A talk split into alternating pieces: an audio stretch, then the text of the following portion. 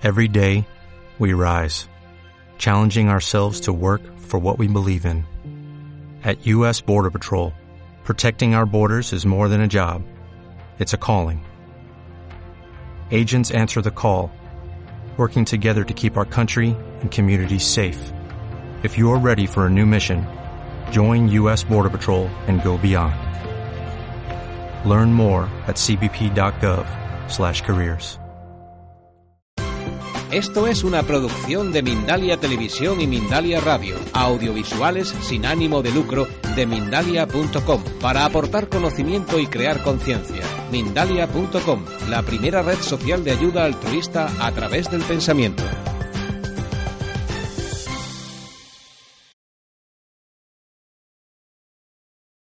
Por tanto, hablando del Big Bang, que es como todavía la ciencia contempla la creación, es como si en el Big Bang fuera esa piedra que cae en el agua y se empezara a expandir la conciencia, se empezara a expandir la creación en círculos concéntricos, bandas, frecuencias vibracionales cada vez más densas.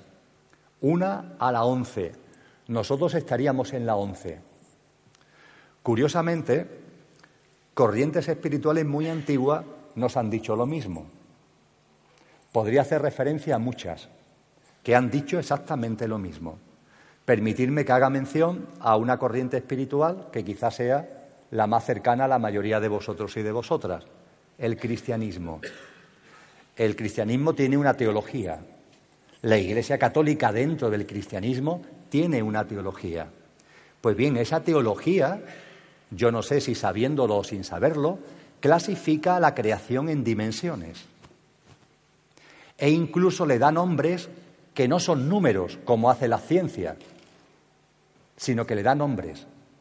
Nombres que son incluso muy expresivos de la frecuencia vibracional de la dimensión. Concretamente, el ámbito cristiano ordenó la creación en dimensiones desde la obra de un autor que es del siglo III o siglo IV de nuestra era, que se llamó Aeropagita. Y Aeropagita escribió una obra denominada La jerarquía celestial. Y cuando hoy en una escuela de teología cristiana se estudia angeología, se siguen todavía las aportaciones de Aeropagita en su jerarquía celestial. Esa jerarquía celestial de Aeropagita nos habla de once dimensiones, fijaros, de once, como la teoría de cuerdas, pero está escrito en el siglo III o en el siglo IV. No utiliza el término dimensión, pero utiliza o ve o transmite una divinidad pura, que sería plac, la piedra que cae en el agua, plac, divinidad pura. Frecuencia vibracional, diría la teoría de cuerdas, frecuencia vibracional infinita, de pureza plena. A partir de ahí, círculos concéntricos, pla, pla, pla.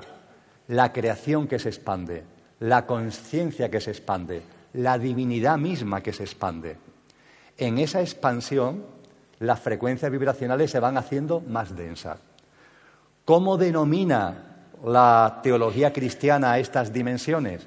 Os sonarán muchos nombres. La que está más, el primer círculo concéntrico después de la divinidad pura, serafines. ¿Os suenan? Serafines. Después, los querubines. Después, los tronos. Después, las dominaciones. Después, las virtudes. Eh, se me olvida una. Después los principados, después los arcángeles, después los ángeles y finalmente los humanos. Once. Y cada forma de vida, permitirme que hable así, se caracteriza porque, conforme más cerca está de la divinidad pura, es una forma de vida más inefable.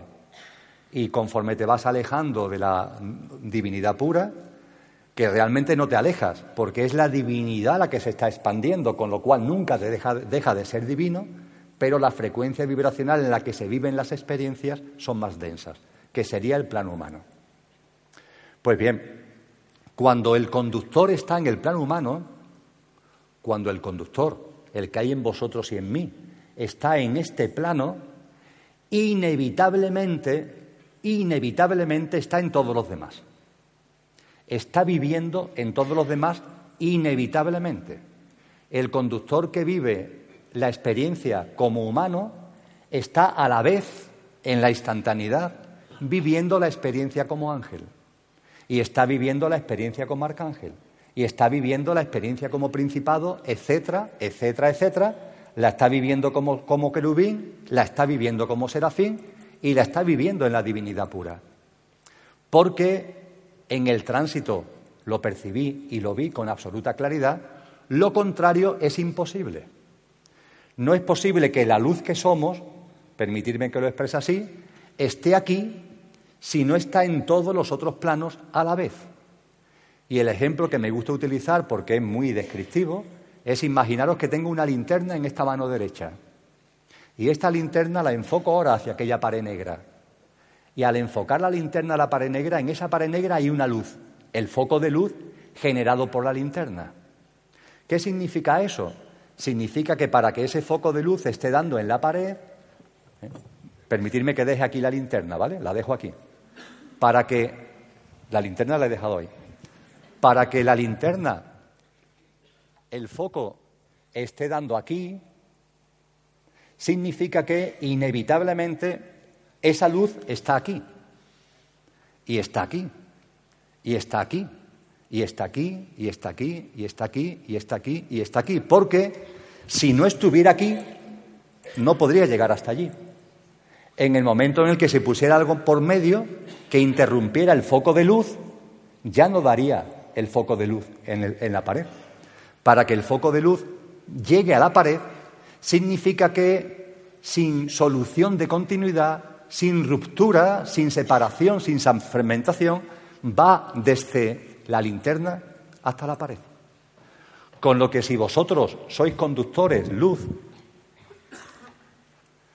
aquí, viviendo esta experiencia, significa que esa luz, ese conductor, está también aquí. Y está aquí, y está aquí, como ángel, como arcángel, como principado, como dominación, como trono, bla, bla, bla, bla, como querubín, como serafín y como divinidad pura. Ahí es donde se empieza a percibir algo que a nuestra mente le cuesta muchísimo trabajo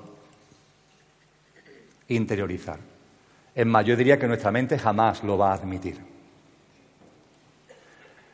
Nos hemos acostumbrado en nuestro proceso evolutivo en el plano humano, que vuelvo a repetir, va de el olvido de lo que somos, el gran olvido, al recuerdo de lo que somos, nos hemos acostumbrado a pensar que esto es un plano denso vibracionalmente, pero que es un plano desde el que vamos evolucionando hacia lo más puro.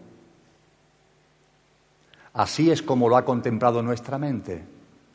Vamos evolucionando desde lo denso hacia lo divino. Bien, de conductor a conductor, más allá de la mente. Esto no es así. No solamente es que no sea así, es, es exactamente al revés. El plano más inefable de todos los planos es el plano humano. No hay ningún plano más inefable. No hay ningún plano que aporte más a la creación y a la conciencia que el plano humano. La percepción de que estamos creciendo, de que estamos aprendiendo, ahora me referiré a ella. Pero insisto, no estamos evolucionando hacia lo puro. Vamos a ver, incluso tal como la ciencia explica la creación, la creación va de dentro, utilizo por favor palabras que no son las más apropiadas, pero coloquialmente las debo utilizar para compartir, la creación va de dentro afuera, del interior hacia el exterior desde el Big al Van, desde la concentración a la expansión. Si la creación va de dentro a fuera, ¿cómo vamos ir nosotros de fuera adentro? Si la creación va de dentro hacia afuera, ¿de dónde vamos a venir nosotros para ir de fuera adentro? ¿Quién nos ha creado? ¿En qué creación estamos? ¿Qué somos? ¿Una especie de bichos raros? ¿Ajenos a la creación? ¿Que estamos evolucionando de fuera hacia adentro? No. La conciencia, la creación, todo evoluciona de dentro a fuera. Y nosotros no somos ajenos a eso. Y nosotros, por tanto, no estamos evolucionando de fuera adentro, por favor. Eso se lo cree aquí la mente. La realidad es mucho más inefable, la realidad es mucho más sublime. La realidad consiste en que la divinidad pura es, permitirme la, la broma, lo hago con el mayor respeto porque además es la percepción espiritual con la que más me identifico, con la que más me identifico, la que utiliza lo que ahora voy a decir, y como es la, que con la que más me identifico, lo hago con toda tranquilidad, la divinidad pura es Om. Punto. Quietud.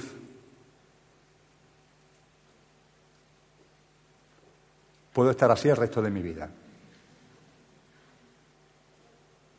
Divinidad pura, quietud.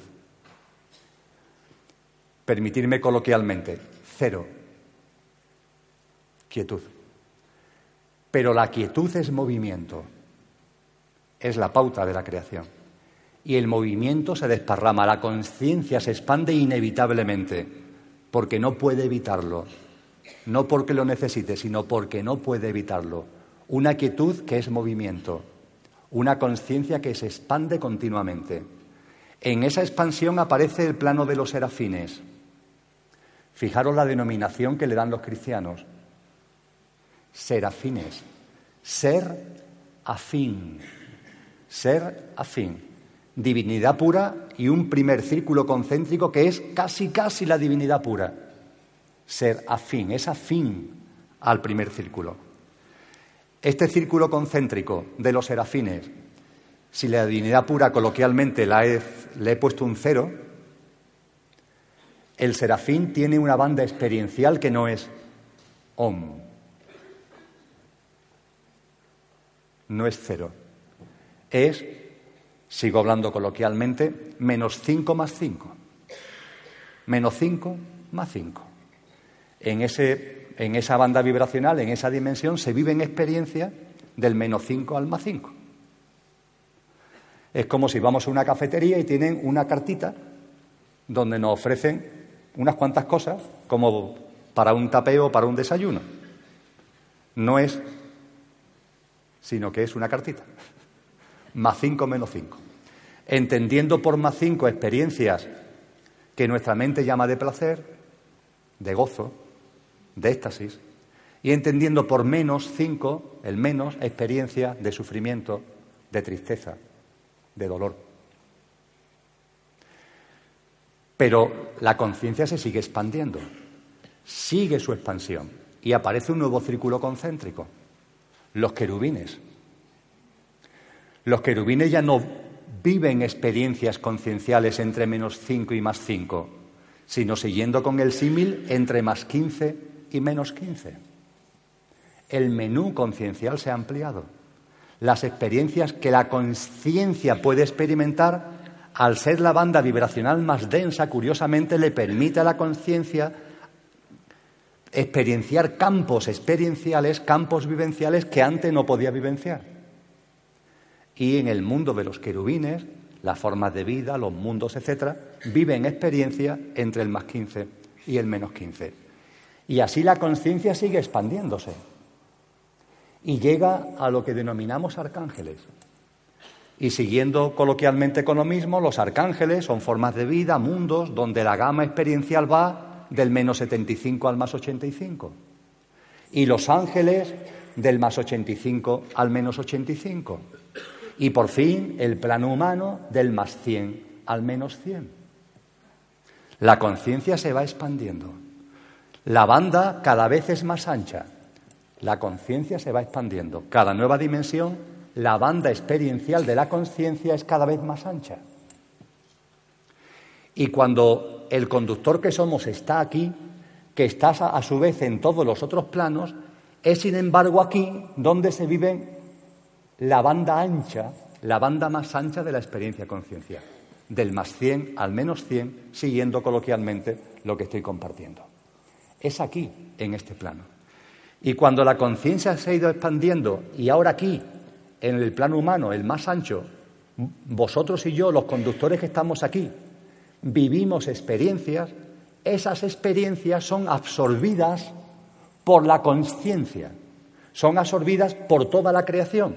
Las experiencias que estamos viviendo aquí en conciencia, esa conciencia que se ha ido eh, abriendo, esa conciencia que se ha ido expandiendo desde el punto cero, las experiencias concienciales que vivimos aquí las hace suya la conciencia, la hace suya la creación entera.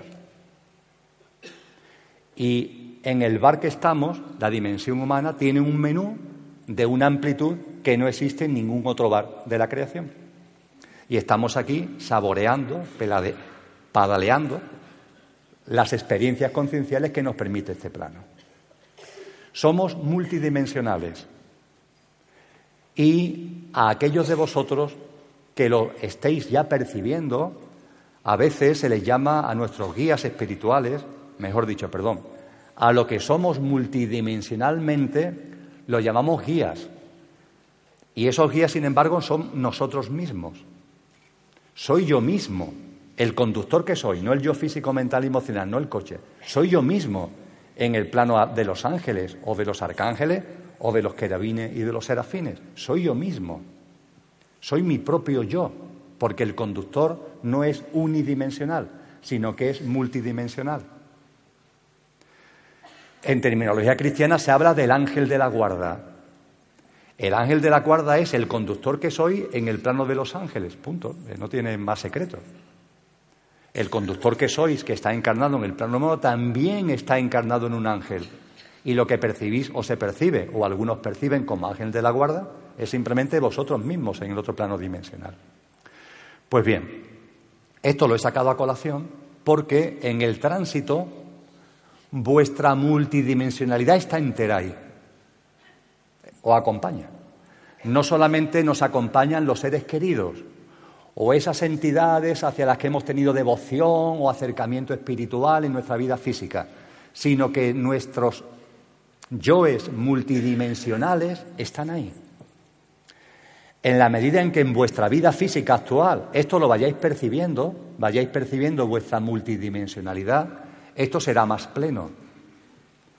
En el momento en el que yo viví la experiencia cercana a la muerte, yo ya había tenido contacto con mi multidimensionalidad en el mundo que aquí denominamos de cuarta y quinta dimensión, que es el mundo de ángeles y de arcángeles. Yo ya me había visto a mí en ese mundo y pude verme en el tránsito. Y mi yo multidimensional me acompañó plenamente en el tránsito. Nos acompaña, hacemos el tránsito muy acompañados, de hecho vivimos aquí muy acompañados, no solamente en el tránsito, sino que aquí vivimos muy bien acompañados y en el tránsito sentimos ese acompañamiento, más o menos en función del estado de conciencia de cada uno. Las personas, los conductores que hacen el tránsito lo inician en un estado de conciencia más apegado a lo material, le cuesta más trabajo percibirlo. A aquellos que ya en la vida física han estado más abiertos a ese tipo de cosas, le cuesta menos trabajo percibirlo. Es de esta manera como se accede al túnel de luz. Ahí aparece el célebre túnel de luz. El túnel de luz no hay una única forma de verlo. En la experiencia que vivencié, lo vi como una luz incolora una luz muy fuerte, muy brillante, muy radiante, pero yo no le vi color. Era una luz pura. Y lo vi delante mía en horizontal. Es decir, que al meterme en él era como seguir andando, en la misma línea eh, horizontal en la que estaba. No obstante, hay experiencias cercanas a la muerte que ese túnel de luz lo ven con tonalidades que van desde el azul hasta el amarillo brillante o el blanco. Y en cuanto al posicionamiento, yo lo percibí horizontal, pero hay personas que lo perciben cayendo hacia, hacia abajo, valga la redundancia, o en línea hacia arriba. Da igual. Ahí está el túnel de luz. Y con independencia de que esté horizontal o tenga ángulo y de su tonalidad, lo que sí es cierto es que atrae. Atrae. es cálido, es amoroso. Es como si la luz que emana te estuviera abrazando y te estuviera diciendo, ven, ven, ven a lo que eres, ven a tu hogar, ven. Y una vez que el túnel de luz se ve, en el tránsito hay conductores que le cuesta más trabajo verlo, pero una vez que se ve, todo tú, lo que tú realmente eres, fluyes hacia allá. De una forma absolutamente natural y en medio de una enorme paz y de un enorme gozo. Es así como nos introducimos en el túnel de luz. Y es así como hacemos el tránsito por el túnel de luz, que es el que nos lleva a esto que aquí denominamos el más allá. Por lo menos en mi experiencia, en el momento de introducirme en el túnel de luz, percibí dos cosas que también comparto con vosotras y con vosotros. En primer lugar, que morimos cuando lo decidimos, entendiendo por muerte lo que la humanidad denomina muerte, que no es tal. Es decir, abandonamos el coche, llega el momento que coloquialmente la humanidad todavía denomina muerte, ese momento llega cuando el conductor lo decide, ni antes ni después cuando el conductor lo decide. Por tanto, no hay casualidades, no hay accidentes. Puedes morir de un accidente, pero, ese accidente está provocado y creado por ti, porque ha llegado el momento de finiquitar tu experiencia en ese vehículo físico. Ha llegado el momento de finiquitar esa experiencia humana. No hay casualidades. Cada uno se va, el cuerpo deja de funcionar, el yo físico, mental y emocional, el coche deja de funcionar y salimos cuando lo decidimos. Esa decisión a qué está ligada? Muy sencillo. Encarnamos en un coche concreto. A mí me gusta hablar de una marca y un modelo de coche, una marca y un modelo de coche. Cada uno de vosotros está en una marca y un modelo de coche, con sus características, con su idiosincrasia, con su kit de encarnación. Bueno, encarnamos en un determinado coche para vivir unas determinadas experiencias. El que encarna en el coche de Fernando Alonso, experiencia de mucha velocidad. El que encarna en un coche tipo 4x4 le va a la montaña. Depende de las experiencias que tú quieras desarrollar. Encarnas en coches con características distintas. Pues bien, ¿cuándo se abandona el coche? Cuando las experiencias que querías desarrollar, las has desarrollado. Se acabó. Ya está. Encarné para esto y ya lo he experienciado. Permitirme que sea un poco todavía más divertido en la expresión. Vine aquí para tomar cinco tapas y ya la he comido. Ya está. Ya sea que saben las cinco tapas. Se acabó. Me voy. Vuelvo a mi casa. Ya he estado en el bar y he tomado las cinco tapas. Por tanto, abandonamos este plano cuando las experiencias por las que vinimos las hemos desarrollado. Eso puede ser que dure 100 años, 101 como mi tía María, o un segundo, o un año, o cinco años, o diez años. Claro, en el plano humano esto nos cuesta mucho trabajo asumirlo. Aquellos padres y madres que pierden hijos pequeños. Tremendo, ¿verdad? ¿Qué trabajo cuesta asumir eso? ¿Qué duelo provoca? Es tremenda la experiencia. Pero ese hijo o esa hija vino para vivir unas experiencias y cuando las ha vivido, se va. ¿Y quién eres tú para obligar a alguien, a un conductor, a estar aquí más tiempo del que le corresponde por las experiencias que quiere vivir desde tu egoísmo? ¿Quién eres tú? Yo tengo tres hijos. ¿Quién soy yo para presuponer e insistir en que mis hijos tienen que vivir más que yo? Los conductores encarnados en Emilio, Paula y Andrés, que es como se llama, estarán en este plano el tiempo que precisen para desarrollar sus experiencias.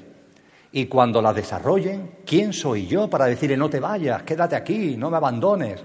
¿Quién soy yo?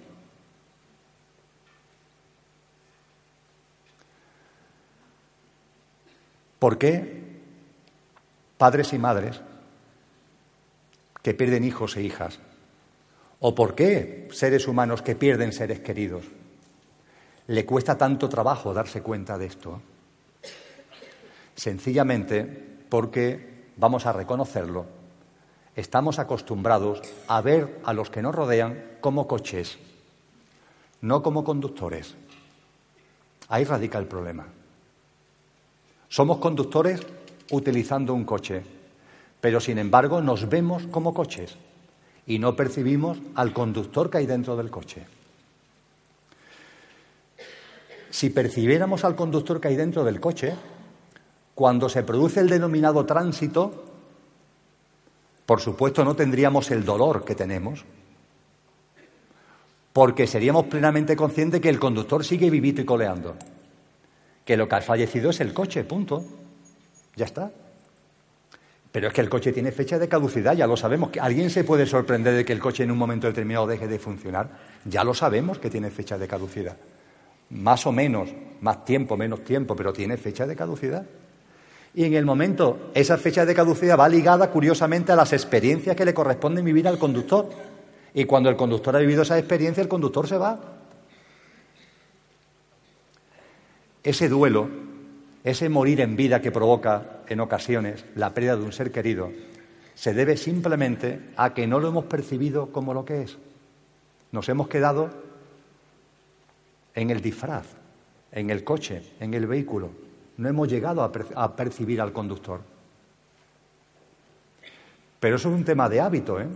Tomar el hábito de mirar a la gente y a vuestros seres queridos como conductores. Vamos por la calle y toca un claso en el coche. Por el sonido del claso nos damos cuenta que nos está saludando. Giramos la cabeza. ¿Qué hacemos? ¿Miramos al coche o miramos dentro del coche para ver quién nos está saludando? Miramos dentro del coche, ¿verdad? Más allá de los cristales para ver quién está dentro. No nos conformamos con ver el coche. Pues bien, en vuestra vida cotidiana os conformáis con ver el coche. Y de esa forma no percibís al conductor. Y como no lo percibís en vida, os cuesta mucho trabajo percibirlo después de la vida, de la vida física. Os cuesta mucho trabajo percibirlo en el tránsito. Pero si estuvierais acostumbrados a ver a la gente como lo que son, como conductores, a ese conductor lo veréis perfectamente cómo hace el tránsito. Y por supuesto seguiría totalmente en comunicación con vosotros, absolutamente completado el tránsito.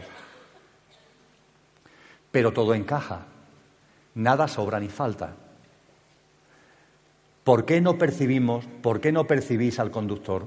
¿Por qué a tantas personas, por ejemplo, la experiencia de perder a un ser querido se convierte en un duelo tremebundo? Forma parte de lo que antes compartíamos. Fijaros, desde los serafines hasta el plano humano, la conciencia que se expande. Esa conciencia que se va expandiendo, esa conciencia que se va abriendo, llega al plano humano para vivir experiencia del más 100 al menos 100. Pues bien, cuando llegamos lo que somos al plano humano para vivir experiencias del más 100 al menos 100, hay un requisito ineludible en el aterrizaje. Ineludible. Sine qua non. Ese requisito ineludible es el gran olvido de lo que somos. Porque si no olvidamos lo que somos, nunca viviríamos experiencia del más 100 al menos 100. La única forma de vivir experiencia en, esa banda ancha experiencial del plano humano del más 100 al menos 100 es que el ser divino que somos, que es lo que somos, Dios es yo como vosotros, sin ningún tipo de duda, el ser divino que somos, olvide lo que es. Porque si no olvidamos lo que es, si no olvidamos lo que somos, esa madre cómo va a morir en vida por la muerte de un hijo. Esa experiencia no se podría tener si no olvidamos lo que somos. Porque en el momento en el que recuerde lo que somos, no va a haber ese duelo. No digo que no haya un dolor humano. Hombre, mis padres me acompañan cotidianamente, lo que ellos fueron. Pero de vez en cuando he hecho en falta tomar una cervecita con ellos, que eran grandes cerveceros. Ahora tengo una comunicación que es distinta, una conexión que es distinta. Oye, pero de vez en cuando me gustaría ir a la viña, al bar que nosotros nos gustaba ir los domingos a echar una cerveza con ellos. ¿Por qué no? Ellos eran muy béticos. Y a mí de vez en cuando digo, oye, qué bien ir al campo del Betis a ver un partido en segunda división, que es donde mejor se está, viendo un buen partido del Betis en segunda división con mis padres. No digo que a veces no lo echen falta, pero evidentemente no tengo un sentimiento de, de abrumador dolor porque sé que están ahí, están vivos. Ese sentimiento de dolor abrumador se, se tiene cuando hemos olvidado las cosas, cuando olvidamos lo que somos. Pero es que ese olvido es condición imprescindible, sine qua non, para bajar a este plano humano, porque si no, no disfrutaríamos la experiencia humana del más 100 al menos 100. Y cuando en este plano sentimos que estamos evolucionando de, dentro de fuera adentro, que ya he compartido que no, que eso es un imposible, es un absurdo, todo es de dentro a fuera, pero cuando sentimos que estamos creciendo, cuando sentimos que estamos despertando, ¿Qué es lo que está pasando? Que en este plano en el que hemos encarnado, donde se produce el gran olvido, poco a poco por las experiencias vividas, inevitablemente también vamos recordando lo que somos. Vamos recordando lo que somos. Y eso es lo que percibimos como crecimiento, como despertar, como evolución conciencial. Si no hay que evolucionar nada, es que ya somos la divinidad pura, somos la conciencia pura, experienciando en una banda ancha que es este plano. No tenemos que ser nada más que lo que somos. Lo único es darnos cuenta. Pero es que el olvido forma parte del acuerdo. De la misma forma que el olvido va desapareciendo como consecuencia de las experiencias que vivimos. Es inevitable. Que lo que ahora estamos haciendo, los que estamos aquí, estamos ya en el proceso de recuerdo. Estamos ya recordando lo que somos. No es que vayamos a ser algo distinto, si no hay ninguna meta, no hay ningún objetivo, eso son tonterías. Ya somos todo. Dios es yo, yo soy Dios en el momento en que ceso de ser yo. Es decir, cuando dejo por fin de identificarme exclusivamente con el yo físico, mental y emocional. Y el momento del tránsito lo decidimos nosotros. Es más, de corazón a corazón, todos, todos, todos los seres humanos que van a hacer el tránsito, incluso en su coche, son conscientes antes. Incluso en su coche son conscientes antes. Os aseguro que antes de hacer el tránsito vais a daros cuenta de que os quedan semanas o como mucho meses, días, semanas o meses para hacer el tránsito. No tengáis ninguna duda, lo vais a sentir. Hay algo en vuestro interior con la suficiente fuerza que por muy dormidos, por muy olvidadizos que os encontréis, lo vais a ver. Cosa distinta es que los neguéis con la mente. Cosa distinta es que ese mensaje lo rechacéis.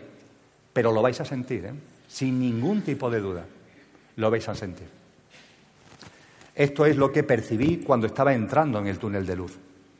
Y cuando estaba entrando en el túnel de luz, lo que también percibí es nuestra auténtica naturaleza, conciencia. Es lo que somos, conciencia. Ahí te das cuenta de que realmente esa conciencia que es lo que somos, que se está expandiendo continuamente y que aquí en este plano adquiere una percepción de individualidad, no es tal. No hay individualidad, hay una unicidad. Una unicidad que se expresa en una enorme diversidad, pero es una, la conciencia es una. No hay muchas conciencias, hay una conciencia en expansión. Y esa expansión, la conciencia, la provoca precisamente plasmándose, manifestándose en una enorme diversidad. Cuando en el tránsito el yo físico, mental y emocional ya ha quedado muy atrás, hay plena conciencia de que no somos el coche. El coche ya quedó atrás.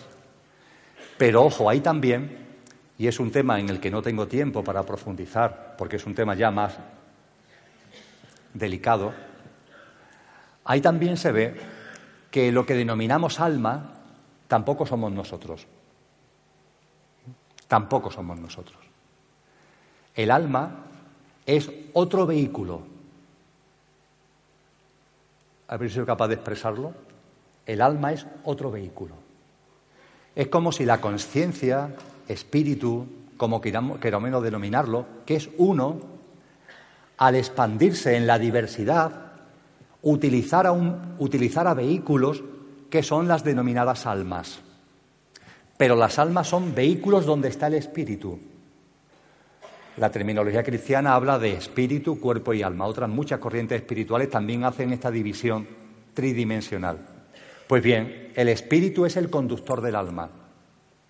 El alma es un vehículo multidimensional que experiencia en este plano y en el otro y en el otro y en el otro. Que hoy puede estar aquí, mañana está allí. No tiene la ligazón con el tiempo, no tiene las ataduras espacio-tiempo que tiene un cuerpo físico. Pero el alma no deja de ser un vehículo. Eso sí, el espíritu que está, la conciencia que está, el verdadero conductor que está dentro del alma, ese vehículo alma cuando encarna en un plano cualquiera, por ejemplo en el plano humano, tiene que meterse en otro vehículo. Es un poco como las muñecas rusas, tiene que meterse en otro vehículo. Porque el alma, para experienciar el plano humano, tiene que utilizar un cuerpo físico, mental y emocional humano. El coche es el yo físico, mental y emocional, pero dentro de ese coche hay otro coche, que es el alma. Y el conductor realmente es el que conduce el alma y al conducir el alma, por supuesto, está conduciendo el coche en el que ha entrado el alma. Y eso lo que hace es que sientas que realmente cualquier identidad, cualquier percepción de identidad es una falacia, que no hay identidad ninguna. Que estás en tu libre albedrío de verte con identidad, faltaría más. Vamos, yo me puedo ver como Emilio y seguirme viendo como Emilio y olvidarme de los demás. Es mi derecho. Y me puedo mantener en el olvido porque en mi proceso conciencial estoy haciendo lo que me corresponde y eso no es ni bueno ni malo, ni más listo ni más tonto. Puedo verme como Emilio. O puedo decir, no, yo soy más que Emilio, yo soy una dimensión álmica. La dimensión álmica la, seguimos viendo todavía como individualidades. Ya no es física, ya es espiritual, pero sigue siendo una identidad. La realidad, y en el túnel de luz, cuando ya empieza a intuirse lo que hay más allá, se percibe con rotundidad. La realidad es que hay unicidad. No hay otra cosa. Conciencia, divinidad, como queréis denominarlo, pero una, no hay otra cosa. Que se expresa en una enorme diversidad, pero es solamente una. Ahí ya no hay yo, mi, me, mío o mí. Estas cinco palabras se borran. No tienen ningún sentido de verdad en la creación, más allá de la experiencia que estamos viviendo aquí y que aquí además creemos en el yo, en el mí, en el mío, porque corresponde a las experiencias la banda ancha a la que he hecho referencia. Pero de corazón a corazón no hay un yo, no hay un me, no hay un mí, no hay un mío, no hay un mí sin acento. Hay unicidad, puramente unicidad. Esa es nuestra verdadera condición. La vuestra, la mía, esa absoluta unicidad. Y eso es lo que, a punto de llegar al final del túnel de luz, bella, que te vas a tirar al océano, a un océano que es uno y que eres tú. Que te has visto como gota, ¿no? Siguiendo a Willy Jigger. Te has visto como gota o como ola, pero no. Eres el océano. Y ese océano es uno, por más que en su movimiento, quietud, movimiento, haya una, una sensación o una percepción de diversidad y en este plano de individualidad. Y lo último que quiero compartir, porque dicho todo esto, quizás vuestra mente esté formulando una pregunta. Bueno, ¿y, qué haces aquí?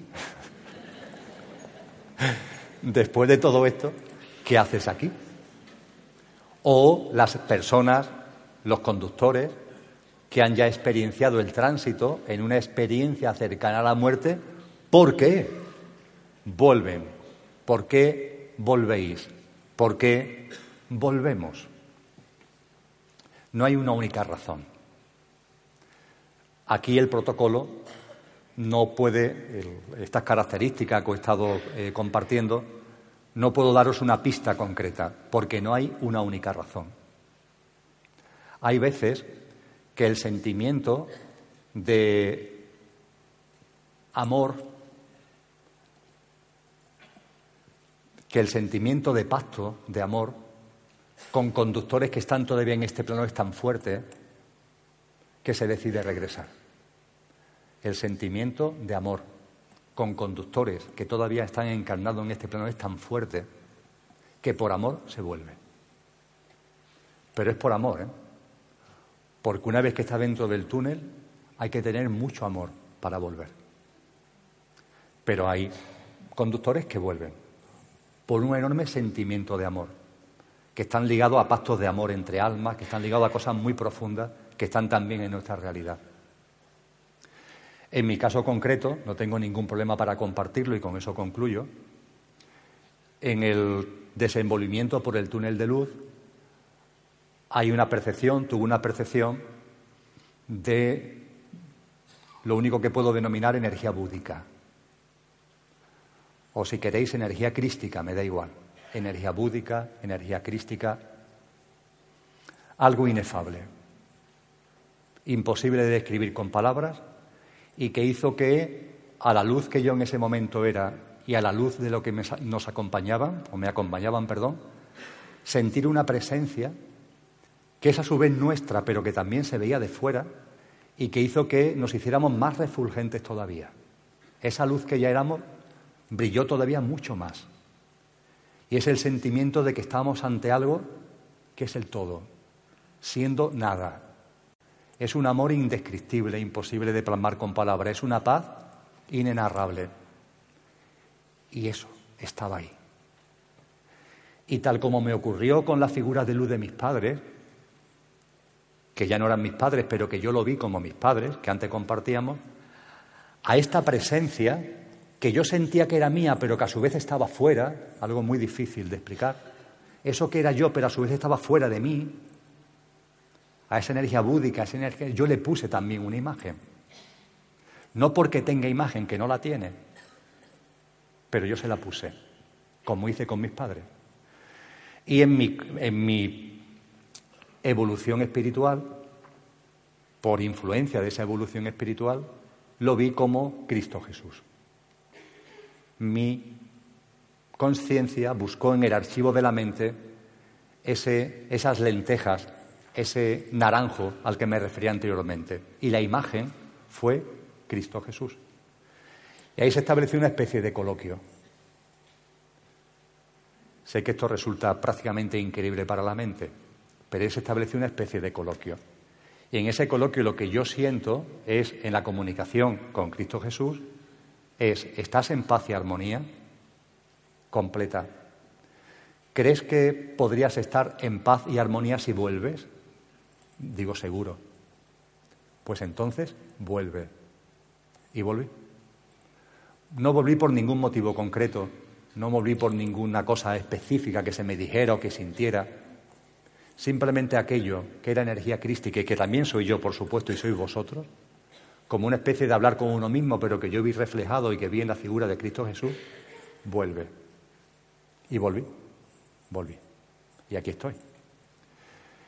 Y no pregunté, ni cuando volví tampoco, en meditación, no pregunté. Tuvo que pasar un tiempo largo. Y ese tiempo largo fue exactamente un año, fue en diciembre del año siguiente, en diciembre del año 2011, cuando en una meditación volví a tener una experiencia mística, por llamarlo de alguna forma, donde tuve otra vez esa conexión con esa misma energía crística, igual que si estuviera en el túnel de luz, exactamente igual, pero aquí, y volví a tener esa interlocución con ese Cristo que se ve fuera, pero que también es el interior, porque es lo mismo. Y en esa interlocución lo que sentí fue, ha llegado el momento en el que sepa por lo que has vuelto, porque tiene que ver mucho además con las experiencias que vas a vivir y que estás viviendo. Y hay dos motivos. Primero, transmite seguridad a la gente. Has vuelto para transmitir seguridad a la gente. La humanidad está viviendo un momento conciencial en su proceso evolutivo. Todos son especiales, pero este es muy especial. Es un punto muy álgido de recuerdo de lo que somos. Y todos estamos teniendo experiencias que para la mente son imposibles e inasumibles.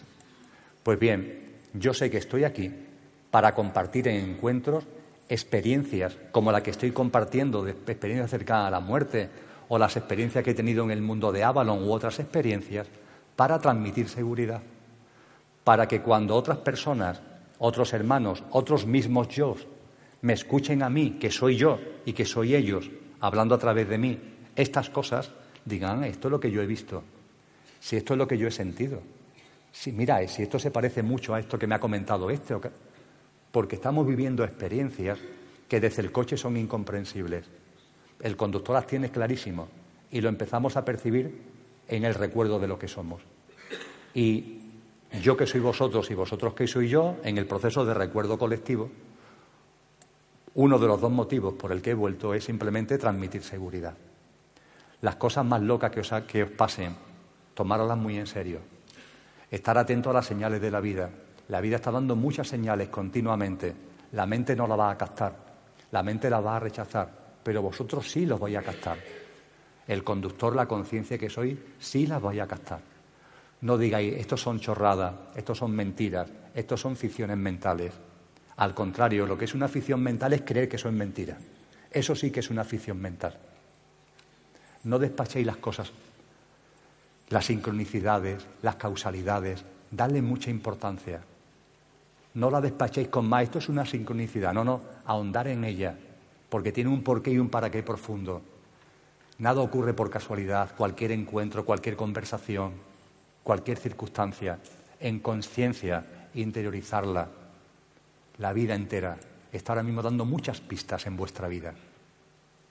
Os transmito seguridad acerca de esas pistas, hacedla vuestra, no la despachéis como invenciones de la mente. Y el segundo motivo, dicho coloquialmente, pero directamente en la conversación esta, entre comillas, entre Cristo Jesús y yo mismo, vuelve para transmitir seguridad a la gente y para darte la gozada y yo dármela a través de ti. Darte la gozada y yo dármela a través de ti. Porque la vida, amigos y amigas, es una gozada absoluta. No hay otra razón de la vida, que es vida y es muerte, porque todo forma parte de la vida, que el gozo que el gozo. Y esto, este plano, como cualquier otro, es una gozada. Vamos a darnos la gozada de disfrutar en este plano, entendiendo por gozada, por favor, no lo que la mente dice.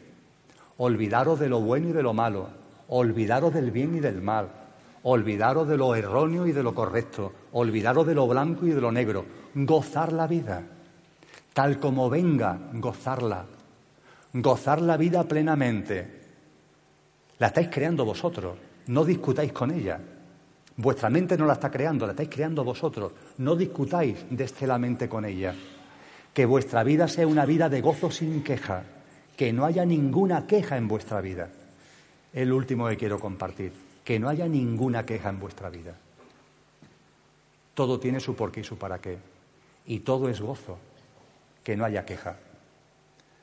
En el mundo oriental se dice que la iluminación es vivir sin quejas. Punto. Saborear la vida, saborear las tapas. La que sea dulce es dulce, la que sea amarga es amarga, saborearla.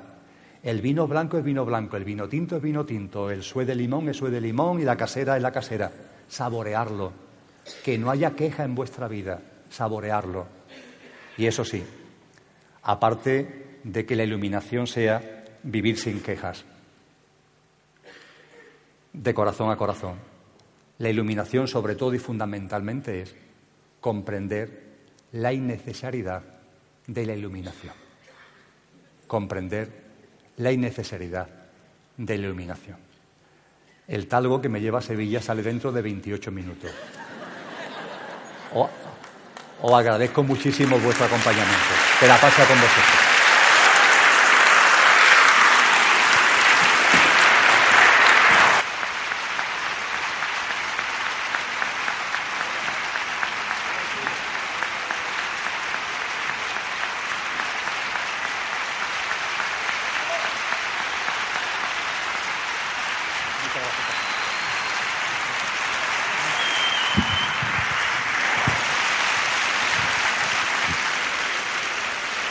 Se ha, ido.